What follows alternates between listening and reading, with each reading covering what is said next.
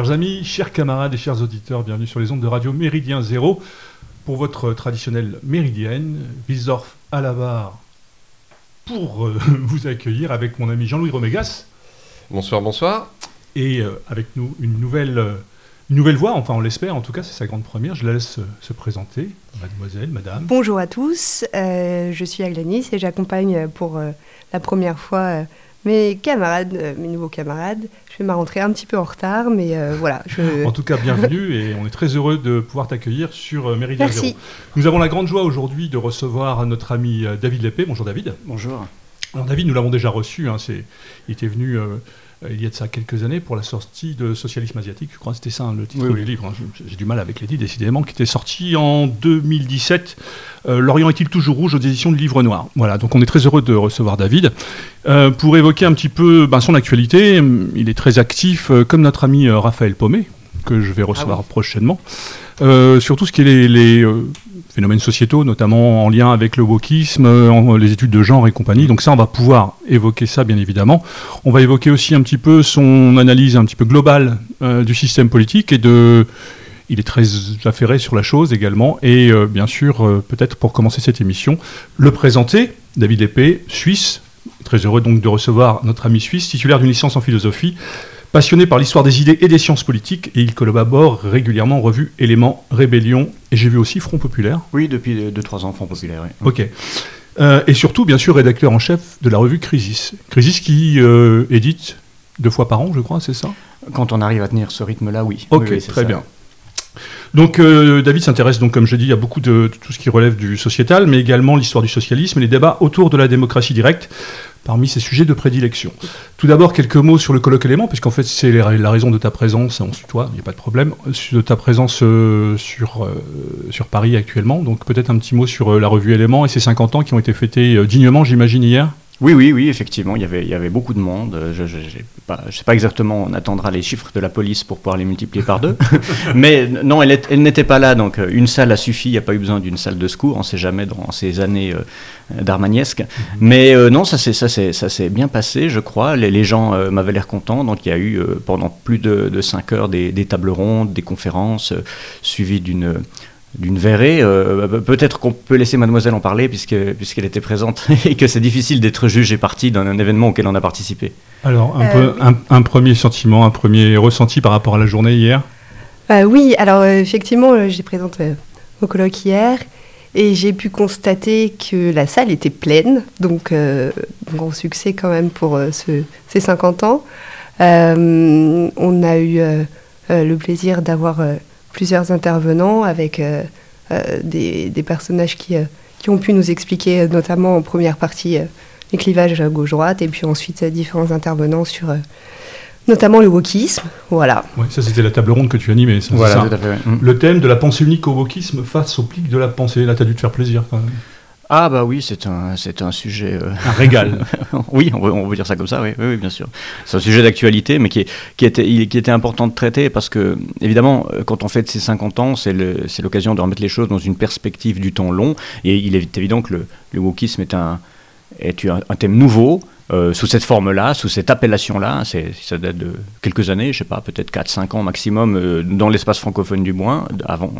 Mais, euh, mais en réalité, ça fait, ça fait 50 ans qu'on le combat sous d'autres formes, et notamment ce qu'on a appelé le politiquement correct, ce que Alain de Benoît appelait, je crois que l'expression est de lui, la pensée unique. Elle est de lui, je, je, je précise, je mettrai une nuance, je ne suis pas tout à fait...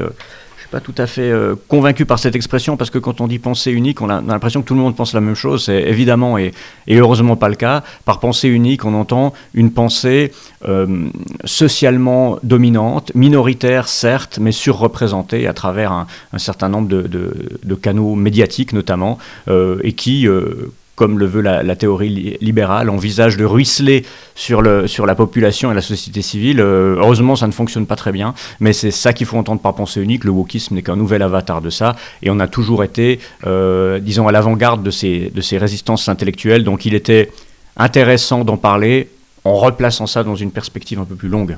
Peut-être que le, peut-être qu'Alain de Benoît envisageait aussi le, le, le concept de pensée unique au prisme de, ce que Anna Arendt avait, avait pu écrire. Oui. Hein, le, totalitarisme n'a pas forcément des bottes, ah, il n'a pas forcément un uniforme. Le libéralisme peut être un totalitarisme.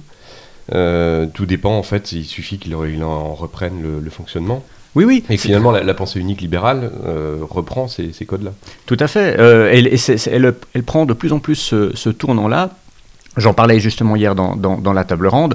on, a été parmi ceux qui ont repris en premier ces notions de libéralisme libertaire euh, forgé par euh, Michel Clouscar, reprise par euh, Jean-Claude Michéa, et qui, me semblait, il me, il me, semble toujours dans une certaine mesure pertinente.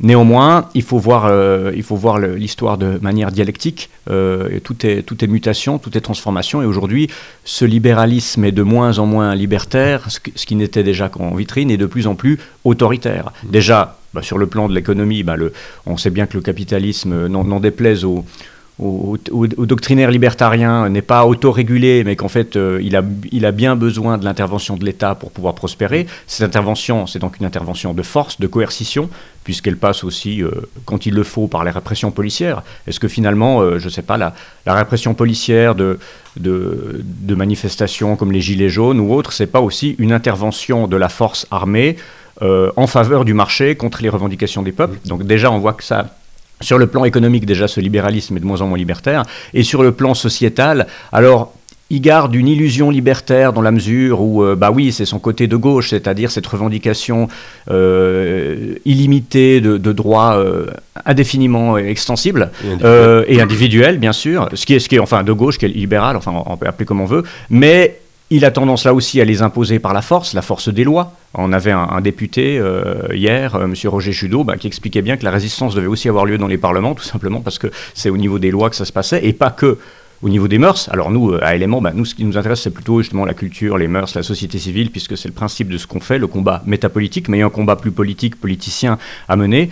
Et euh, dès lors, il faut aussi voir que les militants woke, non seulement essaient de s'appuyer sur la force, donc sur l'autorité, puisque le, débat horizontal, c'est pas trop leur truc, mais que justement, ce refus de toute... Euh, de toute confrontation avec l'altérité procède d'un état d'esprit qui n'est pas du tout libertaire. Et disons, depuis, depuis un an ou deux, j'essaye de tirer un peu le débat dans ce sens en disant, mais est-ce qu'aujourd'hui, même si certains n'aiment pas beaucoup ce mot, est-ce qu'aujourd'hui ce ne serait pas nous qui, ne serait-ce que pour des raisons dialectiques, sommes les libertaires, les nouveaux libertaires face à un ordre euh, en partie libéral qui lui se, se, crispe et recourt de plus en plus souvent à la force. Euh, j'en ai un petit peu assez de voir alors maintenant l'anti-wokisme progresse, j'en suis très content, c'est une bonne chose, et notamment à droite et dans les milieux conservateurs, mais c'est aussi à droite et dans les milieux conservateurs qu'il est parfois le plus mal compris, parce que quand on est un peu engagé politiquement, on a tous un même défaut, c'est que dès qu'on voit apparaître un nouveau phénomène qui nous plaît pas, eh bien on justifie ce, déplaisir en lui mettant l'étiquette des choses que déjà avant on n'aimait pas. Par exemple, j'ai été invité euh, en, début d'année au, Parlement européen euh, pour, parler du wokisme devant, les députés du groupe Identité Démocratie, qui étaient, donc des, députés, on va dire, souverainistes un peu de, de toute l'Europe. Eh bien, du côté allemand, par exemple, j'ai été confronté aux réactions de gens de l'AFD, l'Alternative für Deutschland, qui, après m'avoir écouté, et, je pensais qu'ils m'avaient compris, en plus la traduction était excellente, mais ils ont quand même dit euh, Ah, mais, das Problem, das ist Marxismus. Euh, après, après, une heure, enfin, en gros, euh, c'est comme si je n'avais rien dit en fait. Pour eux, finalement, le wokisme, c'était du marxisme parce qu'ils ont toujours combattu le marxisme. Donc, s'il y a un nouveau s'il y a un nouveau phénomène sociétal qui leur déplaît, ce sera du marxisme ou alors la dictature écolo et autres. Eh bien, nous, éléments, on fait partie de ceux qui ont dit le marxisme culturel est une aberration américaine qui n'a pas de sens, euh, l'écologie véritable en tant qu'anti-transhumaniste est anti-woke aussi, etc., etc. Il faut combattre les idées fausses sur le wokisme parce que c'est le moyen euh, de trouver la, la résistance idoine. Et cette résistance idoine, à mon avis, elle est entre guillemets libertaire parce que j'ai pas envie, je me sens pas spécialement solidaire des des anti-woke euh, catho-intégristes euh, ou, ou, musulmans ou moralistes ou hyper tradis, que je peux respecter par ailleurs, hein, chacun ses valeurs, mais, mais j'ai pas envie d'opposer un, un, nouvel ordre moral ou ancien à, un autre nouvel ordre moral. Par exemple, on ne combat pas le, le néo-féminisme avec du, du néo-jésuitisme. Donc je pense qu'on est nombreux aujourd'hui à combattre le wokisme et je m'en réjouis et on devrait coopérer tous ensemble, mais voilà, je tiens à signaler que qu'élément a quand même une, une spécificité, c'est que c'est pas pour nous c'est pas c'est pas une résistance euh, bêtement réac quoi. C'est autre chose quoi. C'est vraiment une, une défense des libertés et une lutte contre le puritanisme au nom de d'enjeux je dirais culturalistes en tant qu'européens.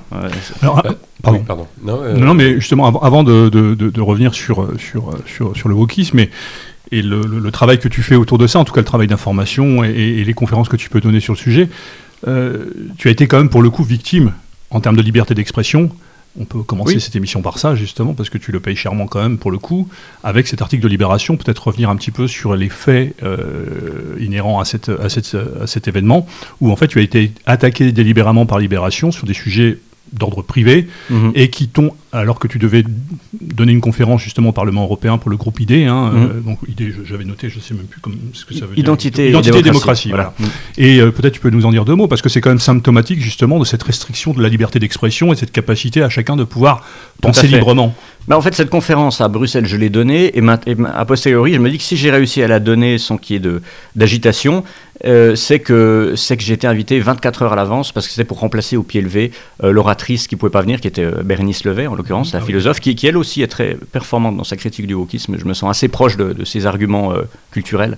donc, donc effectivement, ma conférence n'ayant été annoncée que quelques heures à l'avance, bah, il était trop tard pour réagir, elle a eu lieu, ça s'est bien passé, les gens, les gens semblaient contents. Il semblait content à tel point que, que les, députés qui m'ont invité, qui étaient des députés euh, RN, mhm. euh, m'ont dit ah ben il faut qu'on se rappelle, on, essaie de réorganiser un événement. Alors là on l'a fait au niveau européen, mais côté français on va essayer de faire des choses à Paris. Et effectivement, euh, chose promise, chose due, ils ont organisé un colloque qui a eu lieu, qui s'appelle qui s'appelait je crois le colloque contre le wokisme, avec trois construction et déconstruction. Enfin, il y avait oui voilà exactement, avec trois quatre intervenants. Euh, dont, dont, moi-même. Euh, et là, cette fois, ben, ils l'ont annoncé à l'avance pour faire de la, publicité. Et euh, Libération est tombé sur la pub. Je pense qu'ils ont épluché le, le, CV de tous les, les invités. Moi, ils ont trouvé vraiment que mon CV était un peu trop chargé. Alors bon, ça c'est le domaine des calomnies politiques. J'aurais pas pu faire un procès pour ça, malheureusement, parce que le rapport de force est trop inégal. Mhm. J'aurais pu en faire 20 des procès dans ma vie. Si à chaque fois qu'on m'avait calomnié politiquement, traité de, enfin, de, donner des, qualificatifs qui ne me correspondent pas. Malheureusement, on est, on est dans un, dans un pays où euh, c'est le pot de fer contre le pot de terre, donc euh, la calomnie, ça ne suffit pas. Par contre, ils ont dépassé la ligne rouge en dehors du politique parce qu'ils ont, euh, ils ont voulu m'affaiblir en, révélant des, des, des, choses qui relevaient du privé. des, choses qui relevaient du privé dans le but de, de, me déstabiliser et surtout de, de euh, d'effrayer mes, mes, mes, commanditaires, puisque le but évidemment c'était de m'utiliser un petit peu comme maillon faible pour s'en prendre au, RN, je suppose, euh, et régler, euh, régler leurs comptes. voilà. Et. et et ils ont cédé à la pression, à, mon, à ma grande surprise. Je pensais qu'ils allaient tenir, donc ça, je cache, je cache pas un peu ma déception. Enfin, moi, je suis très sceptique face aux politiciens au, sens large, mais ça m'a malheureusement confirmé dans mon scepticisme. alors que c'était un, une tempête dans un verre d'eau. En réalité, il euh, n'y a, pas eu, euh, a pas eu vraiment polémique, tout simplement parce que bon, bah, l'audience de Libération a quand même bien diminué. Euh, une chose assez révélatrice, quand je suis allé sur le, sur le tweet, donc le Twitter de Libé qui relayait cet article, il y avait une vingtaine de commentaires, ce qui est vraiment pas beaucoup. Hein. C'est pas, c'est pas ce qu'on peut appeler un buzz. Et sur ces 20 commentaires, il y, a, il, y en a 18 qui prenaient mon parti. Et c'est, j'imagine, des lecteurs de, Libération, des, pas forcément des gens qui me connaissaient d'ailleurs, mais qui prenaient parti sur le principe en disant écoutez, euh, cette espèce de logoré, de, de nom d'oiseau. Euh, et puis des acadominem, quoi, qui oui, euh, voilà. sur, la forme plus que sur le fond. Oui, il y avait des gens qui étaient, qui étaient, qui étaient dégoûtés. Enfin, donc ça n'a pas du tout. Non seulement ça n'a pas fait de buzz, et les seules réactions que ça suscitait étaient plutôt des réactions critiques. Donc, euh, donc, euh, donc voilà. Euh, mais moi, ça, ça, ça m'embêtait parce que Libération m'a attaqué au moment où j'étais le plus faible, et, c'est à raison, je pense, c'est-à-dire le plus faible socialement, parce que je, je, cherchais du travail, et bon, j'en ai retrouvé depuis, heureusement, mais, mais quand on cherche du travail, surtout quand on a été 12 ans indépendant, donc c'est déjà difficile, parce que impossible d'avoir la moindre aide sociale en, Suisse, c'est hyper compliqué, parce que voilà, c'est bien pour les salariés le chômage, le chômage, mais sinon voilà. Et en plus, ben, les, patrons sont très méfiants. Je sais que tout le monde se fout un peu euh, parmi les gens de ce que dit Libération, mais les patrons, ben, ils, googlisent les, candidats, je suppose que c'est normal, et puis s'ils n'ont peut-être pas forcément le temps de faire des recherches approfondies, et puis si ça, si ça sent un peu mauvais, ils passent au suivant. Quoi. Donc là, vraiment, c'est un préjudice, euh, c'est un préjudice assez grave. On a voulu, on a voulu m'atteindre dans mes, dans mes moyens de subsistance. Euh, c'est la raison pour laquelle j'ai déposé plainte euh, avec le soutien de la revue Éléments, alors là vraiment qui m'a qui m'a beaucoup aidé et qui m'a aidé notamment pour organiser une une, levée de fonds grâce aux grâce dons. Et, et je dois dire j'ai été très étonné parce qu'en moins d'une semaine, assez facilement, on a eu un soutien massif de nos lecteurs et au-delà de nos lecteurs, des sympathisants. Euh, donc ça, ça m'a vraiment euh, beaucoup touché. Ça a été peut-être, sans le vouloir, une manière de prendre la température un petit peu de, dans, la, notre public, de, de, de, l'engagement que les gens étaient prêts à prendre pour nous, mmh. puisque je m'associe vraiment ma cause à celle de, la revue. Et euh, voilà, quelque chose malheur est bon, ça c'est quelque chose qui, qui, a, qui, a, fait chaud au cœur. Et maintenant, bah, le, la procédure est en cours, euh, j'attends des nouvelles. Là, pour le coup, on pourrait presque citer Maurras, que cette différence entre pays réel et pays légal. Est-ce que, d'une certaine manière, est-ce que, on va dire, le pays légal pourrait être incarné par Libération, toute forme gardée, bien évidemment. voilà. Et puis, euh, le pays réel, en fait, c'est de voir le soutien et cette manière de fonctionner. On parle de liberté d'expression. Aujourd'hui, Libération est le bras armé, relais de cette pensée, de, de cette pensée woke et, et euh, elle l'incarne pleinement. Et aujourd'hui, quand tu ne rentres pas dans les clous, que tu n'es pas dans la doxa, la doxa du, gauchisme culturel, tu te fais systématiquement attaquer. ah bah oui, bah quand, le, quand le wokisme est attaqué, il contre-attaque, c'est une de ses émanations euh, médiatiques, mais il faut bien se rendre compte, bah on je, parlais des, 50 ans d'éléments, euh, alors oui, on a aussi euh, quelques donateurs et des, des, des, soutiens, un petit peu de mécénat, mais globalement, si on survit depuis 50 ans, c'est qu'on réinjecte un petit peu tout ce qu'on gagne dans le numéro suivant, c'est une économie un peu, un peu légionnaire, et surtout, tout bêtement, dans, dans l'ordre de la, de la, la théorie euh, libérale, c'est l'offre et la demande. C'est quand même peut-être le minimum. Le problème de l'économie actuelle des médias de, des médias de, grand chemin, comme dirait euh, mon ami Slobodan Despot, c'est que euh, c'est pas c'est pas l'offre et la demande, c'est la dialyse, la dialyse permanente, la perfusion. Libération, comme, comme, comme Le Monde, comme, comme tant d'autres, sont, sont sous, euh, je, cherche le mot, comment ça s'appelle, cette, médecine qui maintient les gens en vie artificiellement. Palliatif. Voilà, c'est une économie de type palliative, parce que ça ne suffit pas à payer les salaires et à tourner simplement que, de, vendre des, exemplaires et des, abonnements. Alors, euh, j'ai pas l'impression, et pourtant euh, je suis pas, suis de loin pas libéral, mais j'ai pas l'impression que le but d'un journal ce soit juste, juste de créer artificiellement les conditions économiques qui permettent de continuer à à garder des emplois. Non, il faut quand même qu'il y ait un intérêt du public euh, pour que, pour que ce, le job soit justifié. C'est pas le cas. Hein. Bah, ça fait un bout de temps que c'est plus l'intérêt du public qui prime, mais l'intérêt de l'actionnaire principal, en l'occurrence par exemple Drahi. Oui, voilà.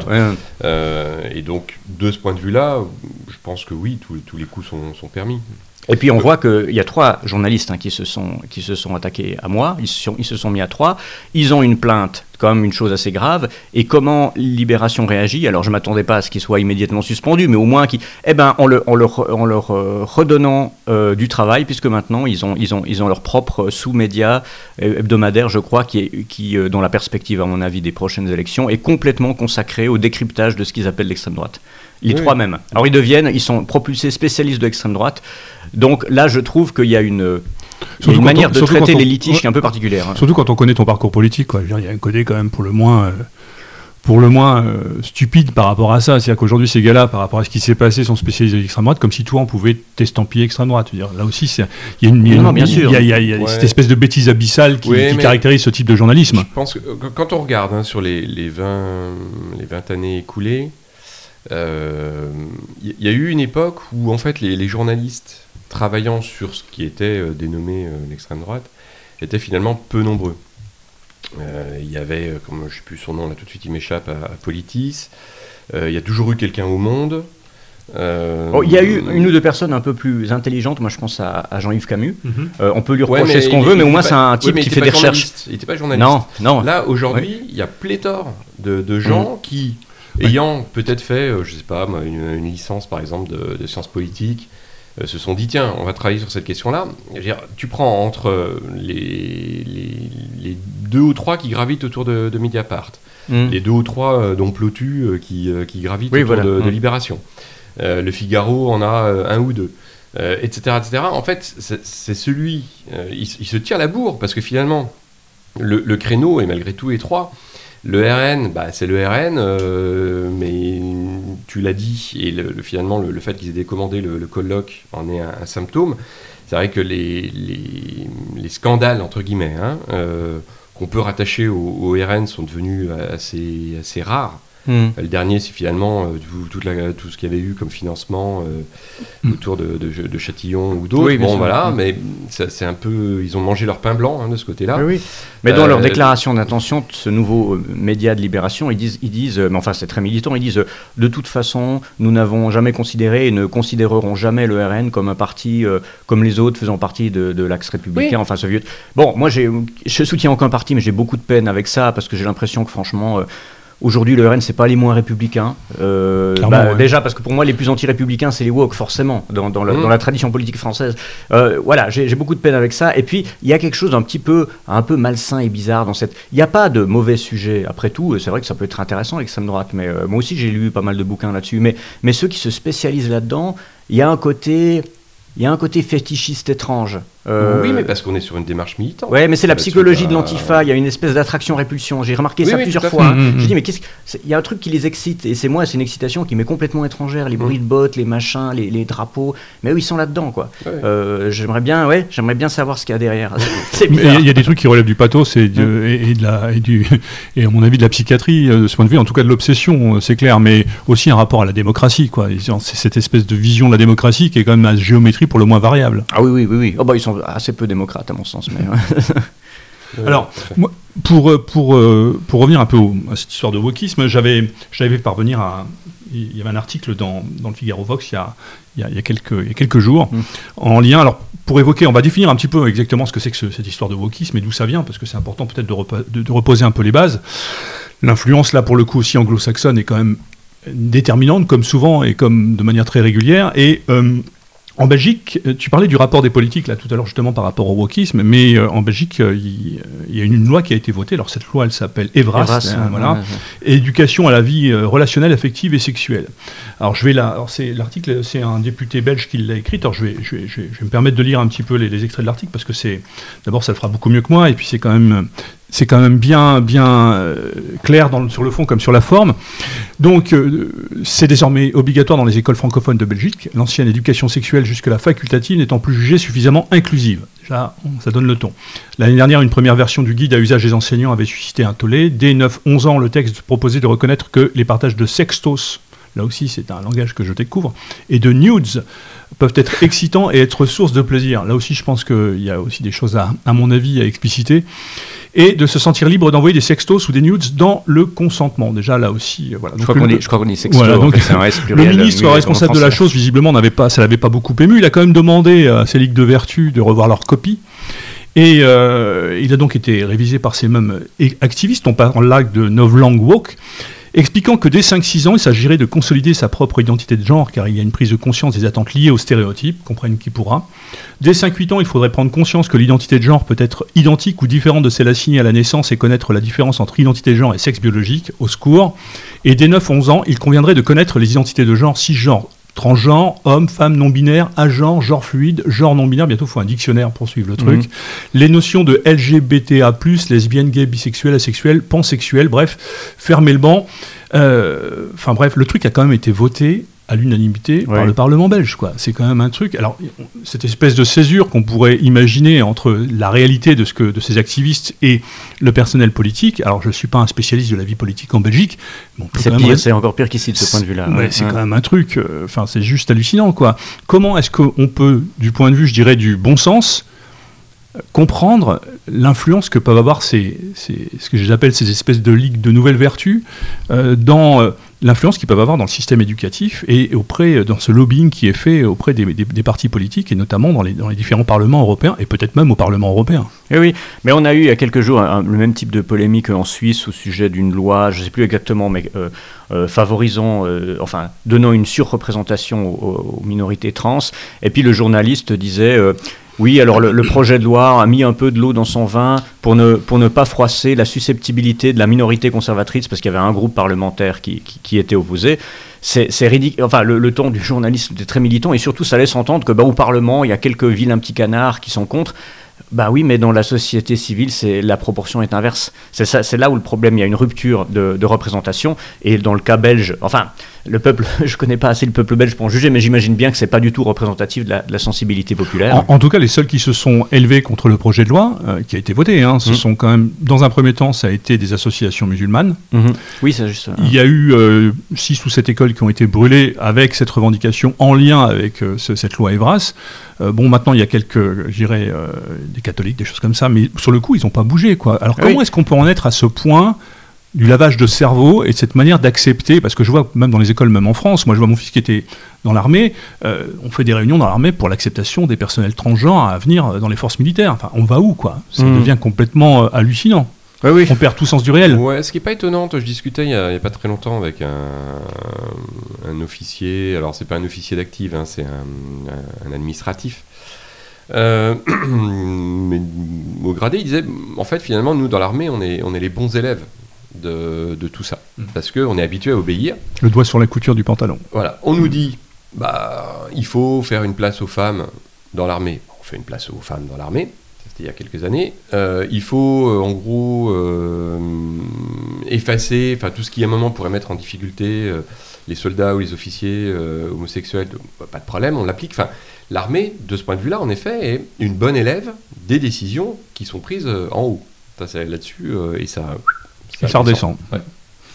Oui, oui, mais c'est vrai, mais en même temps, là, de nouveau, c'est inquiétant parce que c'est bien qu'il y ait des réactions, mais le fait que dans l'opinion, on confine ce type de réaction à des, à des réactions purement conservatrices, genre les catholiques, les musulmans, là aussi, je, je comprends qu'ils soient peut-être encore plus indignés que les autres par rapport au système de valeurs qui sont les siens, et on leur fait une, une- une- violence contre laquelle ils s'élèvent, et pas de problème avec ça, mais on a tendance à confiner ça en disant ah oui, mais si t'es, si là contre, c'est que forcément euh, il y a un sous-texte religieux qui t'empêche d'accepter. Eh ben non, on peut, on peut être, euh, on peut être athée, laïcard, euh, fils des Lumières, et, et- en fait c'est même assez logique quand on est tout ça de s'y opposer, même si c'est pour d'autres, raisons. Et je pense que cette, cette arnaque, elle a commencé déjà il y a une dizaine d'années avec la théorie du genre et les oppositions à la théorie du genre.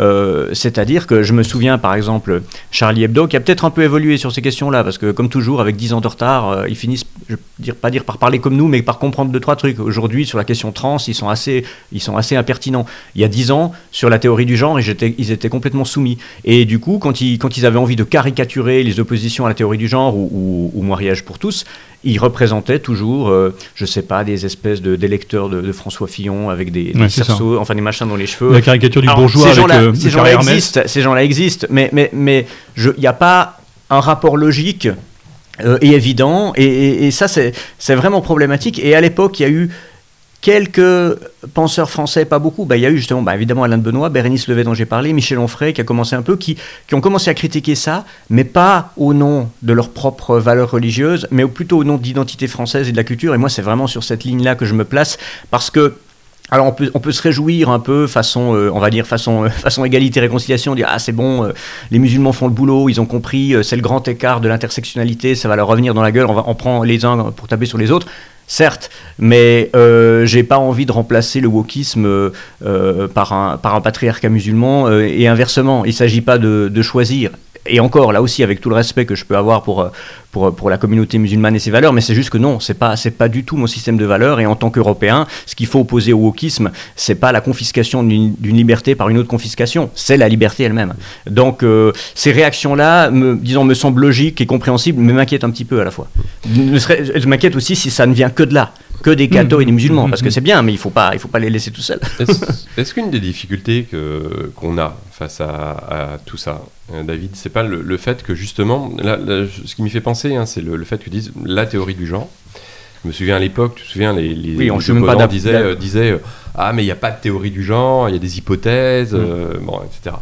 Et finalement, par rapport au woke, c'est à peu près la même chose, c'est-à-dire que en fait, on a des, des individus, on a une multitude qui avance de façon, on va dire, non, non homogène, euh, parce que je pense que même ces, ces milieux-là peuvent avoir des, des nuances, alors sûr. justement Mm. entre ceux qui vont être euh, euh, très, très anti-religieux ou d'autres au contraire qui vont dire ah, il faut tenir euh, pour... Non, mais... Donc on a une multitude mouvante euh, qui fait que finalement lorsque nous on essaie en effet de, de- de rassembler, de mettre des, des étiquettes parce que c'est quand même plus facile pour le combat politique d'essayer de, de mettre des schémas. Mhm. Euh, bah, finalement, on se retrouve en, en difficulté. Et le fait, tu vois, de, dire, ce qui m'y fait penser, c'est c'est le, fait que euh, dans des commentaires, euh, comme tu le disais tout à l'heure, euh, qu'on peut retrouver sur les réseaux sociaux, il y a aujourd'hui plein de personnes qui disent Ah, mais c'est normal, c'est le wokisme. Mais comme à une autre époque, ils auraient dit Ah, mais c'est le communisme. Comme d'ailleurs en face, on va dire Ah, mais c'est le capitalisme. C'est-à-dire à un moment, des systèmes de pensée, mais qui en fait sont désincarnés, alors que toutes ces théories-là, et toutes ces hypothèses, et tout ces, ce combat d'idées est porté par des, des gens. Mhm. Euh, et c'est ces gens-là qui font avancer en effet les, les choses. Est-ce que notre difficulté, elle n'est pas de là Tu vois, à essayer en fait à utiliser des étiquettes, euh, alors qu'en face, en effet, on a euh, des gens qui font avancer. Alors, ils vont le faire avancer au Parlement, mais ils vont le faire avancer aussi dans le domaine scolaire. Ils vont le faire. Mhm.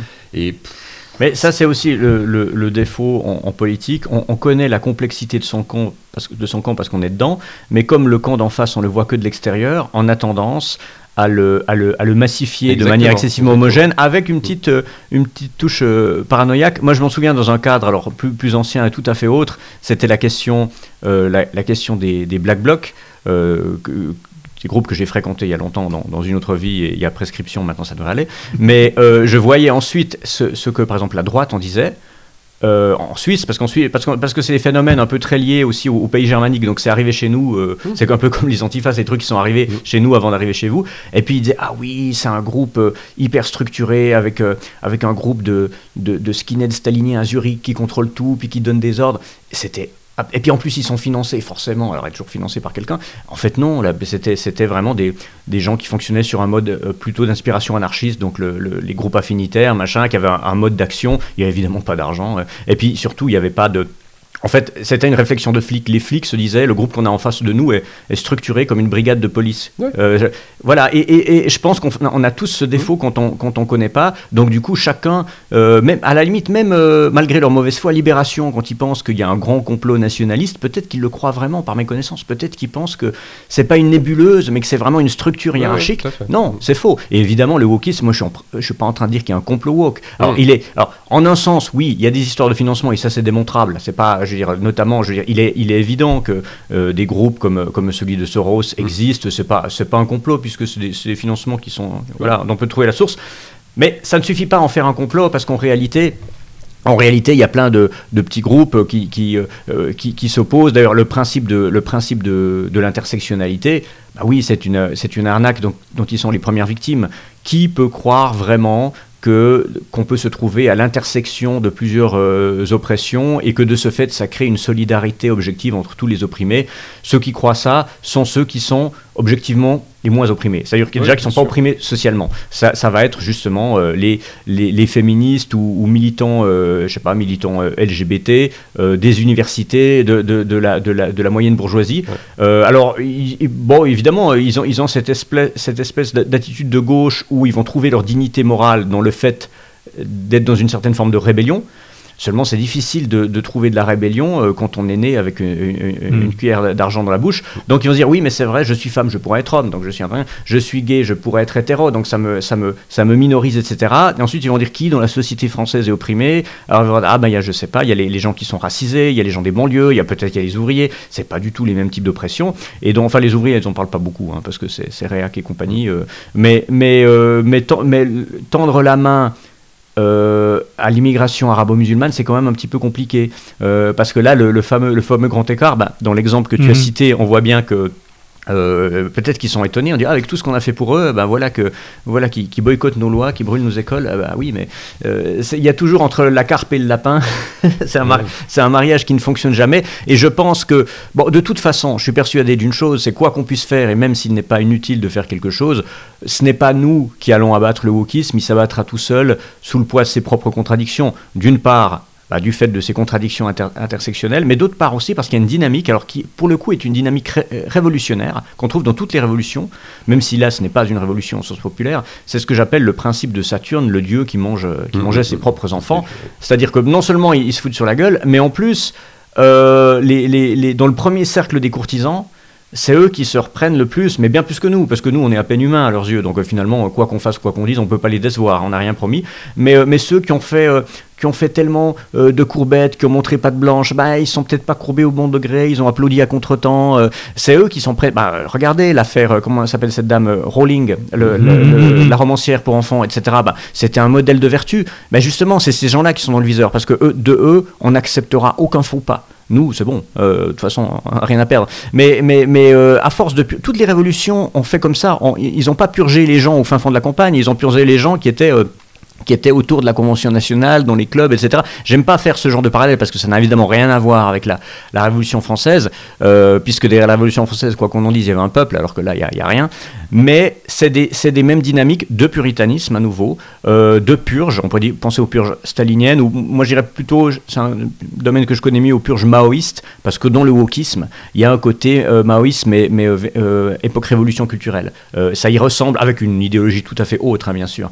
Mais il y a le, les, excuses publiques, le mea culpa, le, euh, les, les, gens à qui... Euh, bah, je suis en train de lire un, un, bouquin, vous pourriez l'inviter d'ailleurs à l'occasion de... Un, jeune journaliste, Samuel Fitoussi, je ne sais pas mhm, si vous voyez, mhm. qui a écrit ce, livre qui s'appelle Walk Fiction, sur le, le wokisme dans le, cinéma et les séries. Alors, j'ai lu que les premiers chapitres, mais au début de son livre, il fait une succession assez consternante de citations de créateurs, donc ça peut être des, réalisateurs, des auteurs, qui ont, après avoir euh, bah, fait une œuvre qui aujourd'hui est contestée, parfois 20 ans après, font des excuses publiques. Mais y compris des gens comme euh, Stephen King, enfin des gens auxquels on ne penserait pas forcément.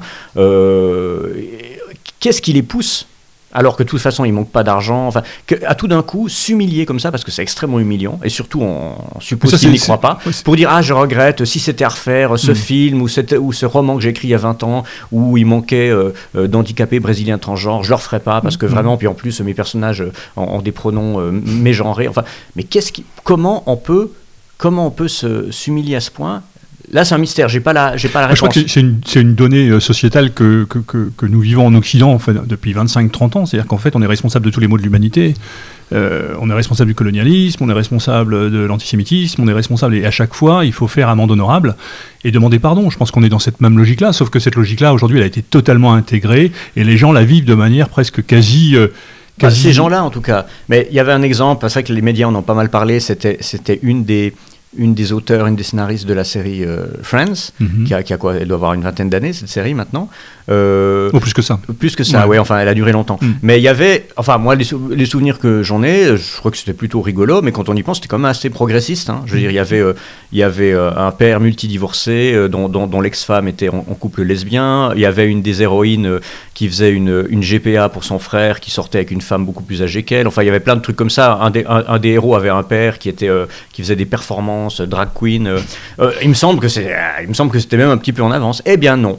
Euh, euh, eh bien non, il y avait en plus une bonne représentation de la, communauté juive accessoirement. Eh ben, eh ben non, on considère que c'était quand même si, euh, si euh, jeunes gens blancs, plutôt, plutôt beaux et en bonne santé. il y avait de l'humour sexiste. En fait, il y avait de l'humour, je crois, c'est ça le problème. Ce qui sauvait le reste, c'est qu'il y avait de l'humour, mais c'est justement ça qu'il ne faudrait pas. Et cette dame, Martha Kaufman, voilà comment elle s'appelle, cette scénariste, bah, a fait un texte, mais digne de la révolution culturelle, en disant mais c'était presque c'est ma faute, c'est ma très grande faute, mhm. j'ai péché, euh, si c'était à refaire, j'ai dû tellement offenser de gens, je comprends que les jeunes d'aujourd'hui ne peuvent pas comprendre, elle, a, elle a presque, presque à la, propre censure de sa création. Ça, c'est vraiment difficile de, ne pas penser aux, euh, gardes rouges euh, en train d'exiger de, leurs professeurs de, ouais, de, faire étalage de leurs fautes. Quoi. C'est, très inquiétant. Hein. Bah, c'est des dynamiques internes oui, de, recherche de pureté mhm. et qui, qui, sont liées aussi aux entourages. Tu vois, c'est vrai qu'on peut se demander, ces, gens-là, en effet, ont un statut social, tu, tu disais des moyens financiers, de, pourquoi le faire? Bah, Tout simplement parce qu'autour d'eux, euh, la, pression euh, dans l'entourage, parce qu'en effet, ça, gagne sur Hollywood, il y a, des, éléments qui, font que tu es quasiment obligé de le faire. Il y a un moment, tu es obligé de le faire. Mmh. Par contre, euh, c'est vrai que le parallèle avec la, révolution culturelle est intéressant, parce que la révolution culturelle, il y a un moment où il y a quelqu'un qui a sifflé la fin de la récréation. Oui. là, je ne vois pas trop Personne n'a l'autorité pour euh, faire ça aujourd'hui. Personne n'a l'autorité parce que, en, effet, c'est un, phénomène euh, très, très diffus, très global. Et euh, c'est vrai que je ne vois pas trop quelle, quelle instance, aussi bien morale que politique, en effet, viendrait siffler la, la fin Alors, il est clair que c'est pas Soros si, si je peux rajouter une chose, c'est qu'il y a eu un exemple récemment par rapport à ce que dit notre ami Jean-Louis. L'école alsacienne, qui est une école hors contrat à Paris, récemment, a été surprise de voir que des intervenants extérieurs, bon, il y a un problème au niveau de la direction de l'école, mais une organisation qui en fait est sous-traitée par un organisme que l'État subventionne Mhm. et qui est chargé de venir faire des informations sur le wokisme, ainsi de suite. Et donc cette école, en fait, les parents étaient même pas au courant, des élèves de quatrième se sont retrouvés avec des intervenants qui expliquaient aux gamins que le papa pouvait être maman, quoi. Enfin, on Mhm. était dans des trucs.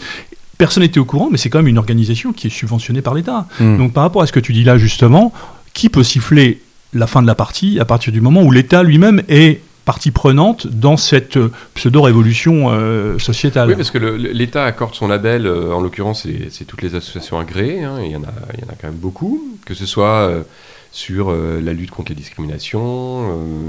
Oui, c'est une espèce de fourre-tout, en fait. Voilà. Ouais.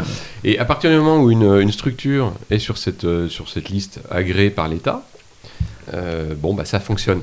Le, problème, c'est qu'en fait, l'État, à ce niveau-là, et je pense en particulier au niveau de l'éducation nationale, ça ne signifie rien. On a des hauts fonctionnaires, on a euh, des rapports de force entre euh, les structures sociales, les syndicats, euh, ces gens, et qui arrivent finalement par consensus. Alors, bien souvent, je pense que la, haute fonction publique finit par baisser la garde en disant bon bah d'accord alors oui alors ils regardent un petit peu quand même que ce soit pas trop choquant mais au final ils font leur liste d'associations agréées et puis après bah roule ma poule il n'y a, plus de- il y a plus de, de contrôle sur, euh, sur ce qui est nos limites, la, structure euh, je SOS Racisme ou d'autres structures de- du même type sont, euh, sont habilitées à intervenir euh, Oui, mais euh, justement, au en moment de la semaine euh, contre, euh, de, de lutte contre le racisme dans, dans les collèges, dans les écoles, les collèges et les lycées. Pas de Mais problème. justement, dans les années euh, 75, 76, 77, le- en Chine, c'est l'État qui a sifflé la fin Mm. de la récréation, puisque c'est en gros, bah, le mot d'ordre d'abord, c'était euh, feu sur le quartier général. Donc c'est d'ailleurs une- une- une- un cas de révolution assez unique dans l'histoire où un chef d'État dresse la jeunesse contre son propre parti, Mm. contre le parti au pouvoir. Bon, Euh, alors aujourd'hui, si l'État devait, devait euh, signer la fin de la récréation, bah oui, ce serait, mais ce serait, ce serait plus plus doux comme arrêt, mais ce serait par exemple la fin des subventions, du lobbying et autres. Ce serait pas un coup d'arrêt, ça pourrait continuer quand même, mais un peu plus difficilement parce que ces gens-là, justement, qui se croient rebelles, ont oublié une chose, c'est qu'ils n'ont pas à subir la répression et qu'en plus leur, rébellion est financée. Si tout d'un coup, du jour au lendemain, euh, toutes ces, associations perdaient leurs subventions et qu'en plus, éventuellement, euh, la police était un peu moins tolérante et je dis pas qu'on soit traité, qu'elle soit, qu'ils soient traités comme nous, c'est peut-être beaucoup dire, mais déjà, je pense que euh, bah, y en a qui se décourageraient en disant ah bah non finalement je vais trouver une rébellion plus confortable. Mais à mon avis, dans une optique vraiment alors plus matérialiste qui est, la mienne, ce qui va siffler euh, la fin de la récréation, c'est pas quelqu'un, c'est pas une organisation, c'est la c'est le c'est le contexte euh, le contexte économique. Enfin moi je, suis assez comment dire, j'ai une vision de l'avenir plutôt euh, collapsologique. Mhm. Euh, je pense que le retour du réel va être rude pour tout le monde, mais pour, euh, pour eux encore plus, euh, parce qu'on est vraiment dans cette, dans cette phase où on disserte sur le, le sexe des anges alors que les, les barbares sont aux portes de la ville. Mais je ne parle pas uniquement des barbares euh, dans le choc des civilisations, je parle de choses encore plus fondamentales qui est le, qui est le, voilà, le, le- collapse à venir, l'épuisement des ressources, la crise économique qui va avec. Euh, dans toutes les périodes où, où c'est arrivé, que ce soit des crises locales ou globales, bah, assez, assez logique. Euh, Il y a un recentrement de l'économie sur le primaire, il y a un côté très terre à terre qui revient, qui n'est pas forcément très favorable euh, à l'égalité des sexes parce que le physique revient aussi en force, etc.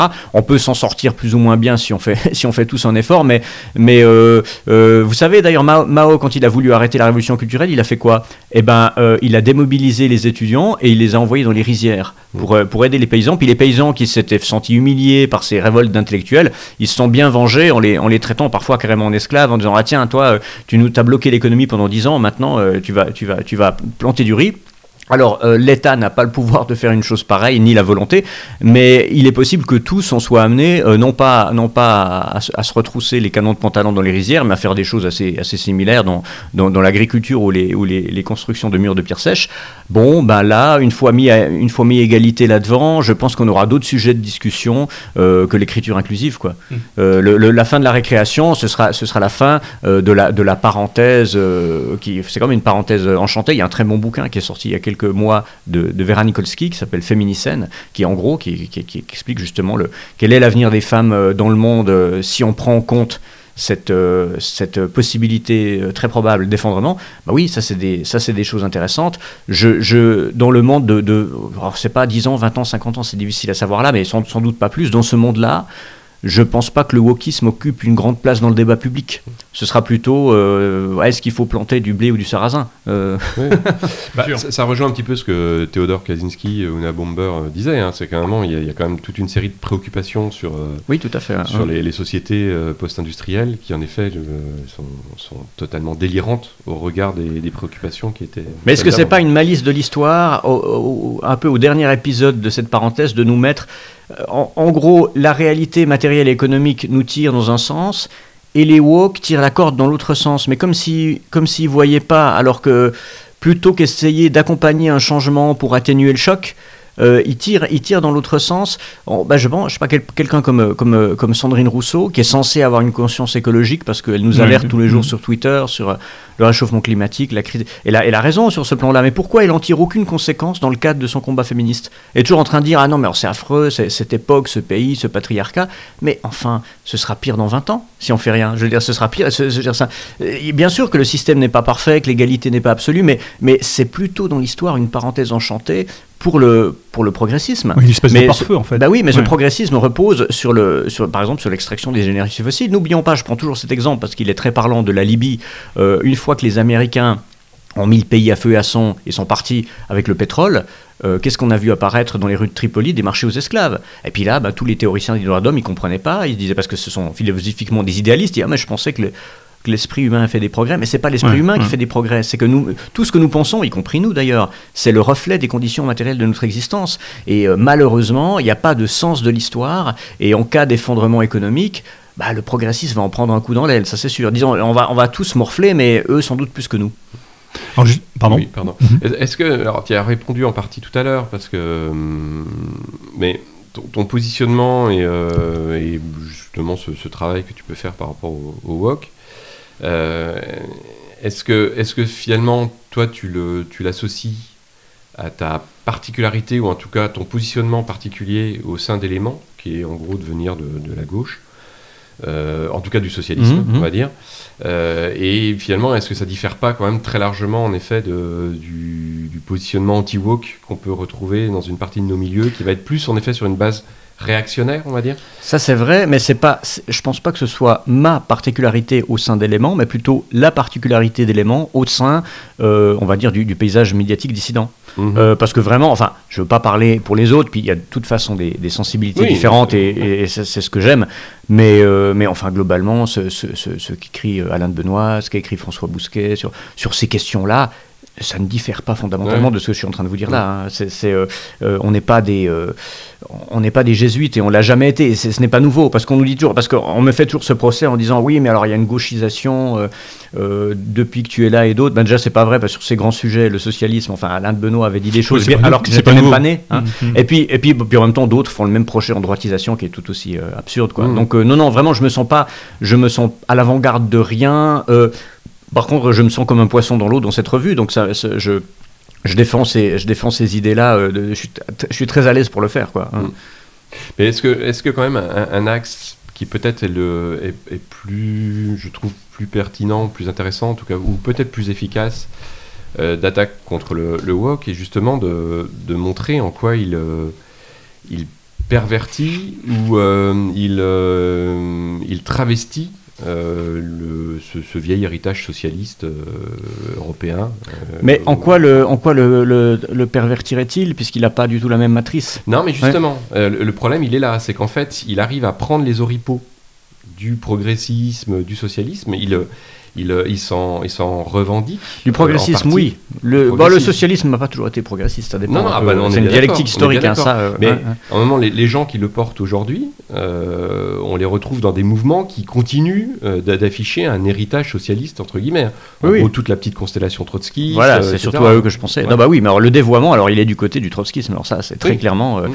J'ai aussi fréquenté ces, ces milieux-là quand j'étais jeune. C'était déjà pas bien brillant, mais maintenant, ils ont continué sur cette, sur cette pente-là. À mon avis, la, la, trahison est totale. Mais c'est pour ça qu'il ne faut pas se tromper d'ennemi. J'étais il y a quelques semaines euh, à l'université d'été d'Action française où ils avaient eu l'amabilité de, de m'inviter, euh, non pas comme caution républicaine, comme disent les mauvaises langues, mais parce qu'on s'entend bien, puis c'est des, gens très ouverts d'esprit.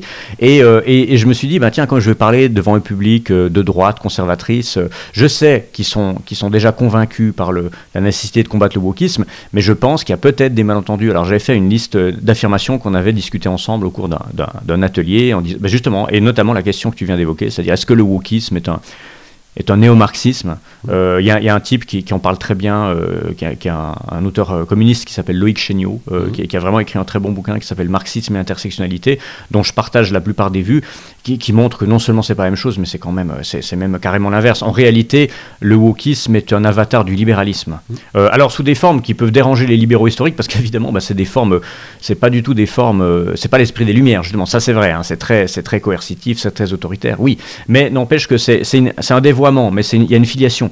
Alors qu'avec le marxisme, non, euh, parce que déjà, dans la fameuse intersectionnalité américaine. Bah, D'ailleurs, la lutte des classes est remplacée vaguement par un truc qui s'appelle le classisme, mm. sur le modèle du racisme, et encore, on en parle très peu. C'est la dernière oppression tout en bas de la liste, donc c'est pas du tout, pas du tout leur, leur, question. Alors, ils ont une vision du monde qui n'est pas du tout matérialiste, donc déjà, ben, ça les place en rupture avec le marxisme. Et ensuite, bah, au niveau du rapport de force géopolitique, ben, euh, cette gauche-là ne regarde plus vers Moscou, au contraire, elle regarde vers Washington, mm. euh, vers les campus, euh, vers, vers, vers, vers, comment on appelle ça euh, comment s'appelle ce campus près de, près de, près de Chicago, Evergreen, ce genre de truc. Bah oui, c'est pas, euh, c'est pas, euh, c'est pas Potemkin, quoi. C'est pas, c'est autre chose.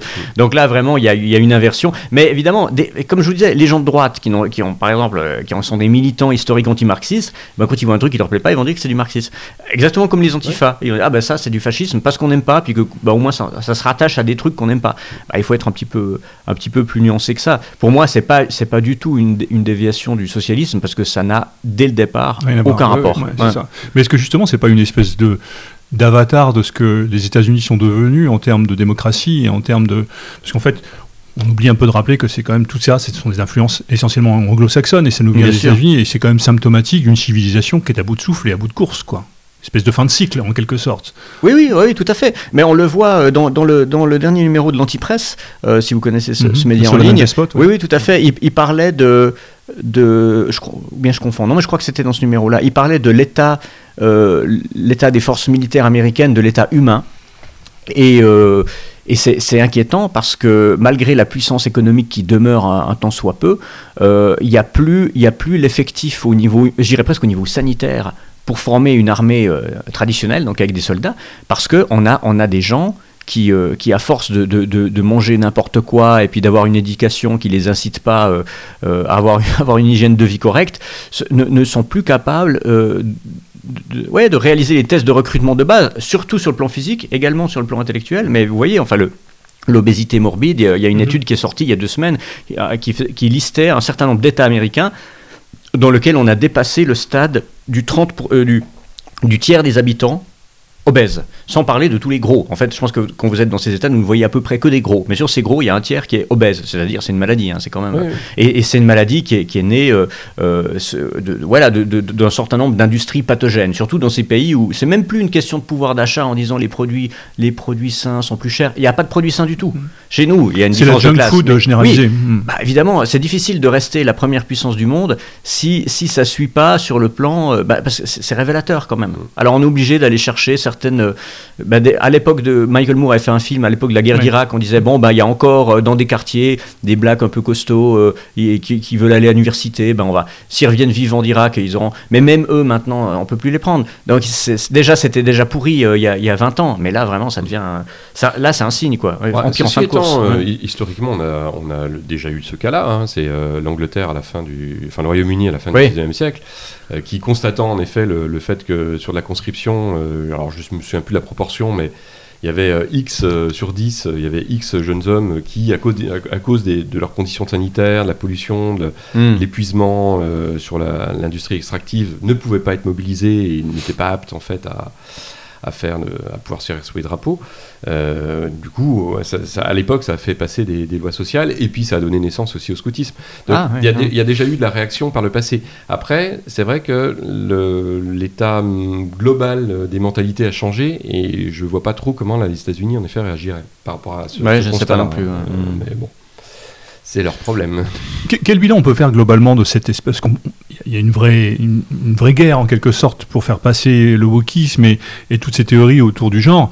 Euh, entre les, les, pays du Nord, par exemple, qu'on nous montre souvent comme des exemples de démocratie, ainsi de suite quel bilan on fait entre ce que nous, nous vivons en France et ce que tu vis en Suisse Et qu'est-ce qu'on peut dire un petit peu de ce qui est en train de se passer en Europe de manière globale par rapport à ça? Est-ce que c'est -ce une situation euh, qui est équivalente à peu près à tous les pays Ou est-ce qu'il y a des écarts? Est-ce qu'il y a des vraies résistances? Comment on peut analyser ça globalement? Alors, il faudrait connaître tous ces pays-là. Ce qu'on sait par rapport aux pays du Nord que tu as cités, c'est qu'ils ont souvent servi de tête de pont euh, pour la pénétration sur le continent européen de ces idées-là, pour une raison en fait qui est, toute simple, outre le fait qu'il y a peut-être une, plus grande perméabilité, mais il y a aussi euh, une, raison, je dirais, euh, linguistique ou philologique, c'est que, les, que les, divers peuples scandinaves sont beaucoup plus aguerris à l'anglais et leurs universités sont beaucoup plus ouvertes vers le monde anglo-saxon, alors que dans les pays latins, mais ça c'est des raisons profondes, hein, euh, on, on, a plus de peine avec les langues étrangères, avec l'anglais en particulier. C'est lié au protestantisme aussi euh, peut-être Oui, tout à fait, tout à fait. Mm. Alors, euh, comme, comme c'est, les grandes universités des pays du nord de l'Europe étaient beaucoup plus ouvertes vers la langue anglaise, eh bien elles étaient plus ouvertes aussi vers les, travaux universitaires anglo-saxons, britanniques et américains, et, et, ça a permis une pénétration du wokisme plus massive et plus rapide. Ensuite, peut-être que c'est arrivé sur un terrain qui était ce, ce protestantisme qui mais mais c'est pas c'est pas aussi mmh. euh, il y a les deux il, y a, il coexiste euh, j'en parle avec beaucoup de pincettes je suis jamais allé dans, dans ces régions là mais il y a une coexistence entre parfois cette tolérance ou ce déracinement qui nous paraît excessif et tout d'un coup des sursauts identitaires qui sont aussi très forts je ne sais pas lequel l'emportera ce qu'on voit c'est que comme ils sont tombés là-dedans avant nous ils ont aussi eu le temps un petit peu de se retourner euh, finalement le la situation de pays comme euh, la Suède ou la Norvège semble moins inquiétant sur ce plan qu'il y a 10 ans, parce qu'ils sont revenus en arrière sur mm. certains plans, notamment sur les financements de, de, de, de certains bureaux de l'égalité qui faisaient vraiment de la, propagande d'idéologie du genre et autres. Parce qu'il y a eu, euh, il y a eu d'ailleurs un, journaliste avait fait du, bon boulot là-dessus, un journaliste de là-bas avait, avait fait une, un reportage sur cette énorme arnaque euh, qui avait attiré l'attention de l'État en disant Ah, mais on est en train de financer des institutions qui, qui jettent l'argent par les fenêtres et qui sont de purs idéologues, et ils avaient coupé le, robinet. Euh, donc il y, a toujours l'espoir de dire Bah oui, euh, tout n'est pas toujours irréversible, on peut faire des erreurs et revenir en arrière. Et aujourd'hui, regardez les pays du Nord. Avant, on disait ah faites attention parce que regardez, c'est ce qui va nous arriver peut-être. Là, on peut dire attention, c'est peut-être aussi ce qu'on peut faire pour pour réagir. Après, bah oui, il y a des différences de sensibilité. On peut espérer que les, les, les pays de culture latine sont un peu plus résistants, mais je ne sais pas si c'est le cas. Et voilà, il y a, mhm. euh, évidemment que tout ça va se jouer aussi sur la, question de, de, la, de la, résistance des, des mœurs. Est-ce que la solution est réellement politique? Est-ce qu'on peut imaginer que, par exemple, par rapport à ce qui se passe en Pologne, en Hongrie, dans des pays comme ça, euh, la prise de conscience du certain populisme au pouvoir, peut-être, est-ce que est-ce que ça peut être un frein justement à la mise en place de ces choses ça, ça c'est vrai que surtout qu'il y a eu cette, il y a eu cette, cette période où les, les Hongrois, les Polonais ont compris que bah, par exemple pendant le, pendant le Covid, que les aides européennes étaient euh, conditionnées à des éléments qui n'avaient rien à voir avec la situation sanitaire, mais qui étaient des éléments d'ordre idéologique. c'est important de le rappeler ça. Oui, mais enfin c'est quand même un fou. On dit ah ouais, on va on va vous donner euh, des, tant de millions pour euh, pour résister à la pandémie, euh, à condition que, que, vous enseignez telle ou telle idéologie dans les écoles. Puis là, évidemment, les, politiques se disent, mais quel rapport? Enfin, on la théorie queer va nous protéger du Covid, c'est quoi le, principe? Donc là, là, je pense que ça a été peut-être un, un accélérateur, et là, il y a une réaction de l'État, ce qui fait qu'ils ont... Même... Alors là aussi, au nom de leur tradition nationale, du catholicisme, assez souvent, pourquoi pas euh, On a eu d'ailleurs hier une, une, conférence très brillante sur, le, sur la Hongrie de, de Orban, mhm. euh, de Thibaut Gibelin, mhm. et, et, il a mis en avant cet élément en disant cette résistance, elle n'est pas seulement euh, économique, elle n'est pas seulement identitaire, elle porte aussi sur la question des valeurs. Donc oui, c'est vrai que je pense que, enfin pour moi, ces pays ne sont pas forcément des modèles, mais les pays qui résistent le mieux sur le continent européen, c'est ceux-là, clairement, oui, entre l'Est et, le, et le, une partie du centre de l'Europe. quoi. Hein. Bah, peut-être aussi parce que pour le coup, historiquement, ils, ont été euh, biberonnés aux, intrusions étrangères. Oui, autant, et voilà, des deux côtés. De remodèlement mmh. euh, euh, venu de l'extérieur. à l'époque, c'était Moscou. Là, c'est une tentative, pareil, de, modelage qui vient d'un autre extérieur, mmh. qui est l'extérieur occidental. et que finalement ils ont, ils ont des, des capacités, de, des anticorps euh, qui sont sans doute plus, plus poussés, euh, en tout cas plus actifs que les nôtres aussi. C'est vrai. Sur, de, de voir ces intrusions, de voir quand même on essaie de leur imposer des choses de l'extérieur. Mhm. Euh, Ça marque aussi de ce point de vue-là le retour des identités justement par rapport à cette forme de progressisme devenu fou, quoi, tout simplement. Oui, bien le sûr. besoin de pouvoir se raccrocher. Tu parlais de valeurs justement. Alors on peut en penser ce qu'on en veut. Euh, dans une logique libertaire, les valeurs c'est pas forcément le mot qui est le plus le plus valorisé, mais enfin c'est quand même ce qui peut permettre justement de revenir à des choses qui relèvent et du bon sens et qui peut permettre de structurer depuis la famille jusqu'au sommet de Voilà, c'est pour ça que j'ai l'impression qu'on doit vraiment euh, que c'est avant tout une résistance culturelle et qu'on doit puiser. Dans, alors on peut parler de nos valeurs, ce qui peut paraître abstrait, mais moi je parlerais vraiment de choses plus simples qui sont le, le mode de vie, les mœurs, l'art de vivre, le côté. euh, euh, enfin, il y a, y a tout, il y a quelque chose de très, de très agréable et auquel on est habitué dans notre manière de vivre, qui, est, qui est quand même menacé par le wokisme. Un côté, moi je défendrais, je veux dire que certains défendent leur religion, ça me dérange pas, mais moi ce que je défendrais en tant qu'Européen, c'est une certaine dolce vita, un certain droit au fait de pouvoir parler de tout avec n'importe qui, à, à l'humour, à la, euh, au, au rapport de séduction, parce que les rapports hommes-femmes sont au cœur de ça et c'est La quelque chose de très important. euh, La ouais, légèreté, ouais. voilà, la exactement, c'est ça, c'est le droit à la légèreté. Je repense à, à- à un échange, mais alors c'était peu après le 11 septembre sur un plateau télé entre Frédéric Beigbeder et Marc-Edouard Nab. Mhm. Et puis, bon, bah, Marc-Edouard Nab était dans ce processus un peu provoquant de prendre le parti, euh, de, prendre le parti de- des, des terroristes. Euh, Beigbeder était, était très choqué en disant oui, mais enfin. Et, et puis, à, à l'époque, Beigbeder me paraissait tellement euh, futile, bourgeois, que, que j'avais tendance à penser comme Nab, en disant ouais, c'est vrai que on doit se défendre, mais qu'est-ce qu'on a à défendre? Mais avec le temps, je, je pense un peu autrement. euh, enfin, ma, ma, ma, ma vie et ma vision du monde et de la France n'est certes pas celle de Baïk BD, mais quand, quand il disait oui, on doit, on doit se battre pour la frivolité, et Nab lui répondait oh, enfin, quel idéal, c'est quand même pas le chevalier Bayard, la frivolité. Enfin, certes, mais euh, c'est pas mal non plus en fait. Il n'y a pas de. comment dire C'est pas, une- pas une cause indigne, je pense, que de se battre. Tu as parlé de la légèreté, qui est peut-être un terme un peu mieux connoté que, que frivolité, mais moi, je, je, tiens, je tiens à cette légèreté. J'ai pas envie que les choses se crispent. Euh, je, discute souvent avec des jeunes gens qui viennent à des conférences, euh, des, des- jeunes hommes, des jeunes filles. J'ai l'impression que que leur, leur- quotidien est parfois un peu assez dur, beaucoup plus dur que ce que j'ai vécu, notamment dans le rapport aux autres. Et ça me chagrine. Je me dis, mais c'est dommage, ils sont, ils, sont, ils sont jeunes, ils sont beaux, ils sont intelligents, et ils n'arrivent pas vraiment à, à- s'amuser comme on le faisait, parce qu'ils sont bloqués, ils ont peur. Des, enfin, il y, y a cette idéologie, cette chape de plomb. C'est pas, c'est pas la mort, c'est pas la fin du monde, mais c'est dommage de leur imposer ça, alors que c'est, alors que, que ça procède d'aucune nécessité matérielle qu'ils oppresseraient, c'est de l'idéologie pure qui est dans le ciel des idées, et il suffirait de, de la balancer pour qu'ils puissent retrouver les libertés dont, dont nous on a joui, quoi. Ouais, mais après, sur cette génération-là, enfin, deux, choses. La, première, c'est que je pense que le, il y a, a d'une part le fait qu'on n'a on n'a pas de leçons à recevoir. Euh, après tout, une de nos figures tutélaires, euh, enfin, euh, j'ai une figure tutélaire. Une de nos figures culturelles, c'est Monterland. Mhm. dire, tout le monde sait euh, quelle était l'orientation euh, sexuelle de Monterland. Euh, l'homosexualité dans les sociétés occidentales a toujours eu une place. Alors, c'est vrai qu'il y avait euh, toute une législation. Ah non, mais le problème n'est pas là, hein. Voilà, une Mhm. législation euh, qui pouvait être en effet euh, oppressive, ça là-dessus très clairement. Mais on n'est pas là-dessus, on n'est pas sur cette question-là Oui, euh, d'une place. voilà. Donc, euh, il n'y a pas, y a pas à, à- comment, euh, à, à battre sa coulpe par rapport à ça. Euh, et la deuxième chose, c'est par rapport à cette génération euh, dont, tu parles.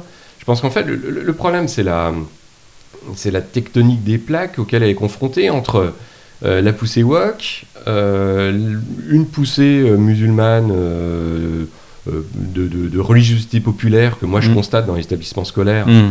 euh, qui est que on ne se fait plus la bise, euh, Mm. on se frappe le cœur, enfin tous les codes, euh, par exemple euh, musulmans, qui sont qui sont devenus, euh, qui sont répandus euh, euh, sur cette génération-là parce qu'elle est portée par le, le nombre, hein, tout simplement, mais qui impose du coup des, des vraies contraintes en termes de, de regard, euh, en termes de, de remarques, de contraintes sociales au moment du ramadan, enfin, toutes ces réalités-là.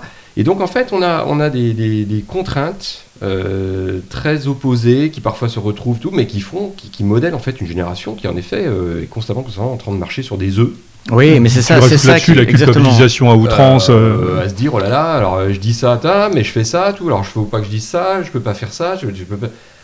Si, si je m'habille comme ça, c'est- Ouais, ça devient compliqué. Bah oui, déjà que c'est, l'adolescence c'est déjà une période compliquée, là on les aide, on les aide pas beaucoup et c'est vrai que c'est, c'est On les extrêmement aide, on dommage. les aide pas hein. du tout. Non, on les aide pas du tout. Ma, hein. ma fille qui a été en voyage scolaire l'année dernière en Allemagne, une journée était consacrée à du lavage de pavés. Il y a un artiste, c'est un nom en allemand, je ne sais plus comment ça s'appelle, euh, euh, qui a mis euh, des, des espèces de pavés avec les noms de, de- de- de- de juifs morts dans les camps, Mhm. dans leur ancienne maison. Eh ben, les élèves qui vont en voyage français, qui vont en voy- voyage linguistique, passent une journée complète pour la forme à nettoyer les pavés parce qu'il faut entretenir les pavés, quoi. Comment est-ce qu'on peut imaginer Moi, je, enfin, je me suis, je me suis accroché un peu avec la. la- Elle m'a dit, mais vous vous rendez compte de ce que vous dites? Je dis, mais vous vous rendez compte de ce que vous faites? Est-ce que des jeunes aujourd'hui que 15 ans sont responsables de quoi que ce soit? Oui, mais la mémoire de machin, nanana, il faut entretenir euh, le truc mémoriel. Je dis, mais, mais c'est les culpabiliser pour quelque Ah chose. oui, Ils ne sont pas responsables. Donc quand tu ajoutes tout ça, mis bout à bout, Mm. on est, il y a une chape de plomb euh, qui est devenue insupportable. Oui, oui. Non, et puis comme tu dis, il y a, le- il y a la convergence de deux, de deux formes de, de- de puritanisme, alors qui ne peuvent pas Mhm. s'entendre, certes, mais qui coexistent sous des... Il y en- il y en a une qui vient du bas, une qui vient du haut, hein, clairement. Je veux Oui, dire, il y a- il y a- en gros, il y a, l'influence anglo-saxonne euh, euh, bourgeoise universitaire et l'influence musulmane euh, migratoire euh, et, et plus populaire, quoi. Du populaire avec tout. Alors là, on peut toujours espérer qu'ils ont, utilisé l'un contre l'autre, mais j'aime pas ce genre de calcul parce que je trouve ça extrêmement cynique. On parle. Mais, mais surtout, dans, un cas comme dans l'autre, j'ai pas envie de, de choisir entre. Charim et Scylla, quoi. Ouais, Ouais. Ouais. Je voudrais revenir sur un des, des thèmes euh, pour terminer cette émission qui te tient à cœur, c'est le principe de la, la démocratie directe. C'est une thématique. On euh, a fait toute une émission là-dessus. Je crois Ouais, que c'est la dernière pas- où je suis venu. c'est vrai. Bah, on- ça fera l'occasion de te faire revenir, justement. Mais peut-être, justement, mettre en comparaison ce système de démocratie directe. On parle souvent euh, de la Suisse un peu comme un pays idéal de ce point de vue-là, parce qu'il y a un système de suffrage euh, qui c'est au niveau des cantons, au niveau des villages. Tu vas peut-être nous expliquer un petit peu comment oui, ça se passe. les Mais, trois, ouais. mais qu'est-ce qu'on peut y voir pour nous Français avec notre système qui est quand même notre système politique et euh, qui est quand même à, à bout de course On voit euh, Macron qui est élu à peine, à, à peine 20% par un 20% des Français. Qu'est-ce qu'on peut imaginer ou qu'est-ce qu'on pourrait envisager de manière à retrouver euh, quelque chose qui soit plus conforme à une, une réalité si tant est qu'on croit encore aux vertus de la démocratie? Ah oui. euh, Heureusement que c'est la fin de l'émission. non, mais, mais, mais, mais bien sûr, après, les modèles sont, sont, sont difficilement euh, exportables. Euh, toutefois, euh, le nôtre, en, tout cas dans sa structure, dans ses, dans ses institutions, fonctionne pas trop mal, même si dans les faits, dans le réel, ben, il est court-circuité par les, les logiques du capital. Hein. Le démocratie et capitalisme se, se mélangent mal. Mais si on s'en tient simplement à la théorie, moi j'ai un rapport à la, à la démocratie suisse qui est un petit peu particulier. Je dirais que c'est un rapport euh, euh, révolutionnaire conservateur, parce que ben, quand je viens, comme ici euh, à l'étranger, en France en l'occurrence, ben, j'ai tendance à plutôt euh, défendre cette ligne conservatrice, c'est-à-dire, euh, eh ben oui, euh, je, vais, je, vais, je vais être même un peu chauvin, promouvoir ce modèle, tout simplement parce qu'on doit résister à des assauts extérieurs, ceux de, de l'Union européenne. hein. On entend à chaque fois des, les, les- bah, je sais pas, je prends l'exemple français, Cohn-Bendit, chaque fois que la Suisse vote quelque chose sur lequel il n'est pas d'accord, il dit, il faut arrêter avec cette démocratie, il- ce serait le temps de les mettre au pas, enfin bref. Quand je suis en Suisse, ben, je vois aussi les limites du système, donc il y aurait plutôt le côté révolutionnaire dans le sens où c'est bien, mais il faut aller plus loin. Cette démocratie est une étape vers, il faudrait aller plus loin vers la vraie démocratie populaire. Mais dans les choses qui existent déjà et qui peuvent fonctionner, tu les as citées, ben, il y a cette, cette subsidiarité à plusieurs niveaux, c'est ce qu'on appelle chez nous le, fédéralisme, hein, entre la confédération, les cantons et les, et les, communes. Euh, c'est vrai que on peut voter à, à ces trois niveaux-là, ce qui crée déjà euh, euh, une certaine proximité. Et c'est pas dû à l'échelle. Alors oui, l'échelle d'un petit pays aide. Mais il y, a des, il, y a des, enfin, il y a des grands pays euh, qui sont plus ou moins fédéralistes. hein. C'est le cas des États-Unis, c'est le cas dans une certaine mesure de la Fédération de Russie. euh, L'Allemagne aussi. euh, je dis pas forcément que c'est des exemples, mais, mais, mais, en, mais en réalité, ça peut fonctionner dans le sens où c'est pas, c'est pas un problème d'échelle. Et je dirais même au contraire, plus le pays est grand et plus on a intérêt à, à diviser, parce que sinon, ben, Non, un, grand pays euh, complètement euh, jacobin, centralisé, ben ça, voilà. Moi, je vois, je vois en, en Chine, le- je vais pas dire que la Chine est structurée par la France, mais il y a des points communs. C'est un grand pays, très très centralisé. Ça crée d'énormes problèmes. Euh, la, corruption, par exemple, est, sécrétée à cause de la centralisation. Plus on s'éloigne de Pékin, puis plus les, petites villes de province, mais c'est- mafieux. Les gens font ce qu'ils veulent. Les, les, les responsables du parti, les mafieux locaux font ce qu'ils veulent. Et ça, c'est en partie à cause de, de la centralisation. Euh, voilà, chaque modèle est différent, mais disons fédéralisme et démocratie directe euh, vont un petit peu de pair. Quoi. C'est, mais de même que ça va de pair avec d'autres aspects, comme bah, chez nous, ça va avec la neutralité, qui est une neutralité mhm. armée, donc une armée de milices. On va, ça, c'est un grand sujet qu'on va pas aborder aujourd'hui, mais c'est un tout.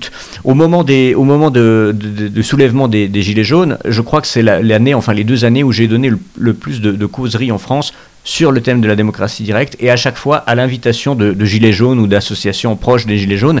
Et j'ai senti, euh, avec plaisir d'ailleurs, qu'il y avait un, un soudain intérêt de, ces révoltés pour le modèle suisse en disant bah, tiens, il y a un petit pays juste à côté de chez nous qui fonctionne un peu différemment.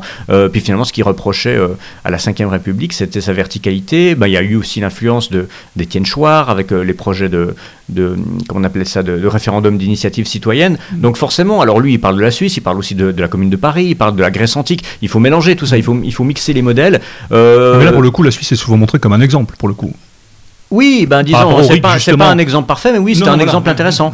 Après, je, je, pense à un historien suisse, Olivier Meuvely, que j'avais fait écrire dans Crisis il y a quelques années sur la démocratie. Lui, est un petit peu plus sceptique que moi, il défend aussi ce système, mais des journalistes étaient venus le voir au moment des Gilets jaunes en disant Ah ben regardez, euh, est-ce que vous pensez que, que les Gilets jaunes, si, si par exemple s'ils renversaient le gouvernement, pourraient installer un système comme la Suisse? Et lui, il disait Ah oui, mais vous savez, la Suisse, c'est une construction historique de 800 ans. Euh, voilà, il n'a pas tort non plus. C'est-à-dire que change, changer des institutions, on peut le faire en, je ne vais pas dire en claquant des doigts, mais on peut le faire par une révolution. Ensuite, euh, la démocratie, ce ne sont pas que des institutions politiques, ce sont des mœurs. Mhm. C'est un esprit, euh, j'ai envie de dire l'esprit de fair play, même si j'aime pas beaucoup ça, mais je le vois bien en Suisse parce que même si c'est en train de se péjorer aussi sous, sous, sous l'effet de l'individualisme, du wokisme, etc., mais en général en Suisse, bah, il y a de fortes chances quand on va voter qu'une fois sur deux, bah, on soit dans le camp des gagnants, une fois sur deux dans le camp des perdants, parce que ça dépend. Bah, quand, on est, quand on a gagné, on est content.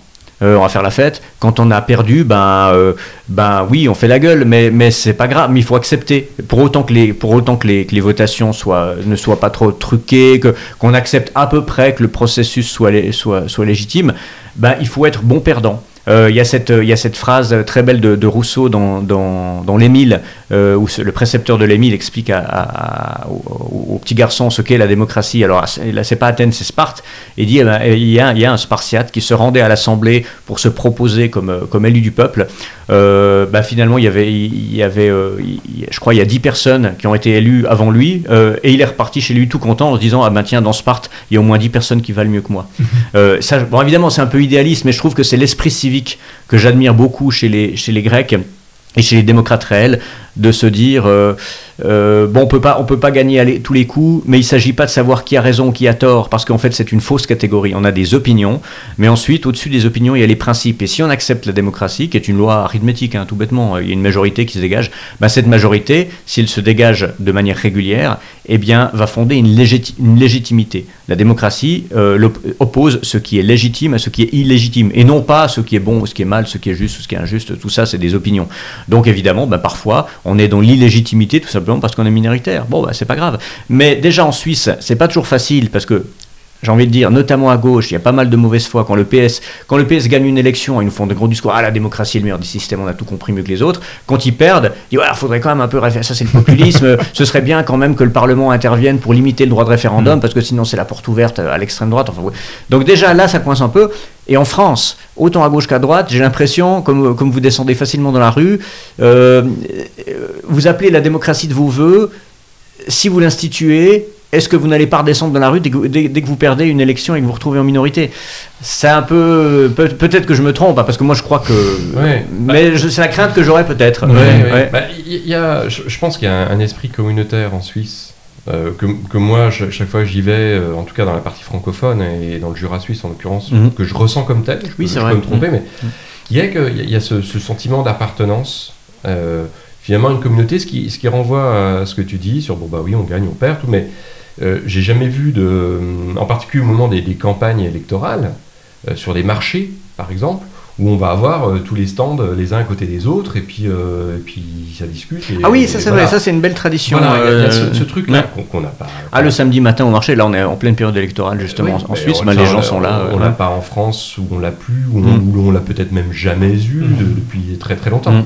Puis après, il y a une réalité, hein, c'est que de toute façon, la, France est un État centralisé depuis au moins le XVIe siècle. Ah oui, bien sûr. Euh, et que revenir sur, euh, sur ces 500 ans de, de, tradition, euh, de concentration et de, de centralisation, ça me paraît, Compliqué. ça me Oui. paraît très très compliqué. Bien David, il nous reste à te remercier Eh bien, c'est d'avoir accepté euh, Je regrette un peu que, que, que mademoiselle soit pas davantage intervenue. peut-être le mot de la fin justement. oui. Euh, en fait, euh, moi éventuellement, je voulais, euh, pour, pour finir, euh, rajouter quelque chose sur euh, le wokisme et euh, notamment euh, le wokisme dans les- l'école et dans les écoles Mm, pour mm. nos enfants, puisque je suis mère de famille, donc je suis Mm. quand même assez concernée par le sujet. Et je trouve qu'effectivement, euh, euh, tout ça euh, fait beaucoup de, de bruit, même si c'est quelque chose qui est quand même euh, relativement encore peu connu en France, puisque euh, tout le monde n'est pas au fait de ça. Euh, mais quand même, ça prend de l'ampleur. Et puis, ça, ça passe aussi des, des sphères différentes. C'est-à-dire que maintenant, ça va aussi dans les entreprises, au niveau RH, etc., avec toutes les répercussions qui, peuvent, qui peuvent advenir de ça. Et pour en revenir à l'école, je trouve que effectivement, nos enfants, en fait, sont mis dès très jeunes dans un espèce d'état d'esprit Mm. euh, que tout ce qui est à la marge doit devenir maintenant une généralité. Et je pense que c'est compliqué pour eux de se construire avec ça. Et, euh, je vous rejoins sur l'idée que euh, on a peut-être affaire là un des derniers sursauts euh, de, mouvements comme ça pseudo-idéologiques avant un effondrement total avec des préoccupations qui seront des préoccupations un peu plus dans le dur et qui, concerneront des choses qui relèveront plus du vital que, que, que d'autres choses, que d'une, euh, comment dire, de, de ce, d'être dans une espèce de, d'identité, de recherche de, d'identité qui en réalité ne devrait pas en être une. On est fille, on est garçon, on est éduqué aussi dans ce processus de construction d'identité qui amène ensuite à des valeurs familiales euh, qu'on devrait euh, pour le moins protéger aujourd'hui. Et c'est vrai que nos enfants sont quand même assez euh, Pris en otage. pris en- voilà exactement par rapport à ça et je pense que c'est important de, de le souligner alors c'est pas pour autant qu'il faut il faille ne- rien faire et attendre gentiment euh, l'effondrement c'est pas ça mais euh, voilà je pense qu'il faut aussi les préparer euh, au fait de voilà c'est des mouvements qui existent qui vont peut-être se répéter mais Et qui seront euh, parents, voilà Voilà. qui seront euh, effectivement peut-être euh, bien loin des, des préoccupations que qu'ils vont avoir demain Ah à oui. gérer Mais Voilà. je, ah, je dis, à part ça, je dis pas du tout qu'il qu'il faut ne rien faire. Je pense simplement que Mm. quoi que nous fassions, euh, ce ne sera pas déterminant dans le processus déjà enclenché d'un wokisme qui s'autodétruit. Absolument, oui. Mais oui. euh, en réalité, je, à la fin, ils vont perdre. C'est inévitable parce que, ben, déjà, pour les raisons que vous venez de dire, l'effondrement, mais aussi parce que bon, bah, le, naturel revient au galop. Je pense que aussi dans la, Chine des années 60, il y a plein de gens qui disaient ah, la Chine est foutue, on va, va ja- jamais s'en remettre, on est dans une espèce de, fanatisme. Puis au bout d'un moment, bah, le, le peuple millénaire chinois, la civilisation millénaire chinoise est quand même plus forte que ça, et, l'Europe, l'Occident, euh, c'est de même. Néanmoins, là où il, il y a raison de se battre, c'est qu'en attendant que, que, que le naturel revienne au galop, ben, comme vous dites, euh, vous avez des enfants, moi aussi, donc euh, c'est leur génération. C'est peut-être une seule génération, mais c'est suffisant pour ce qu'on s'en préoccupe. Je ne sais plus quel philosophe à qui on demandait euh, êtes-vous inquiet pour vos enfants? Euh, Non, c'est un, un- un homme d'un certain Oui. âge. Êtes-vous inquiet pour vos petits-enfants? Il répondait non, eux, mes ça va, mais c'est pour mes enfants. C'est- pas bête. Ça.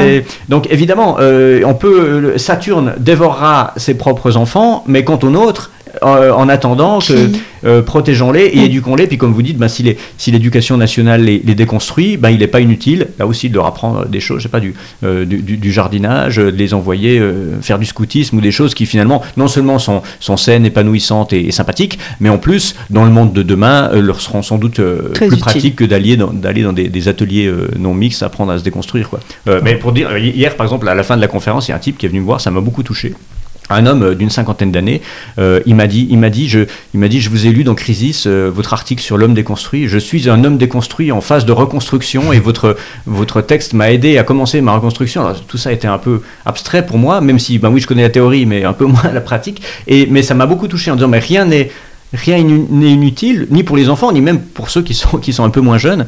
Donc, euh, non, non, il faut, il faut évidemment euh, faire quelque chose. Il y a du boulot parce que quand on voit qu'une élue de la République peut résumer le fait qu'un homme devant son barbecue est l'incarnation du patriarcat, Oui, c'est quand même. Là, il y a du boulot pour le coup. En tout cas, merci David. Juste Merci rappeler peut-être que sur Internet, on peut te retrouver sur YouTube, bien sûr, mais tu as également un blog, un blog où tu fais Voilà, partager. sur la voilà. plateforme partagée qui s'appelle euh, Au fil de l'épée. Mhm. On peut se- s'y abonner gratuitement et ce sont des articles euh, hebdomadaires. Voilà. Très bien. Ok. Et puis, bien évidemment, élément. Rébellion, salut Louis-Alexandre, Mhm, dont bien tu sûr. participes régulièrement. hein. Alors ça fait longtemps que je le fais plus par manque de temps, De mais temps, je les lis toujours avec intérêt, puis ce sont des, ce sont des amis. ouais. Bon, en bibliographie, je rappelle les socialismes asiatiques, l'Orient est-il toujours rouge?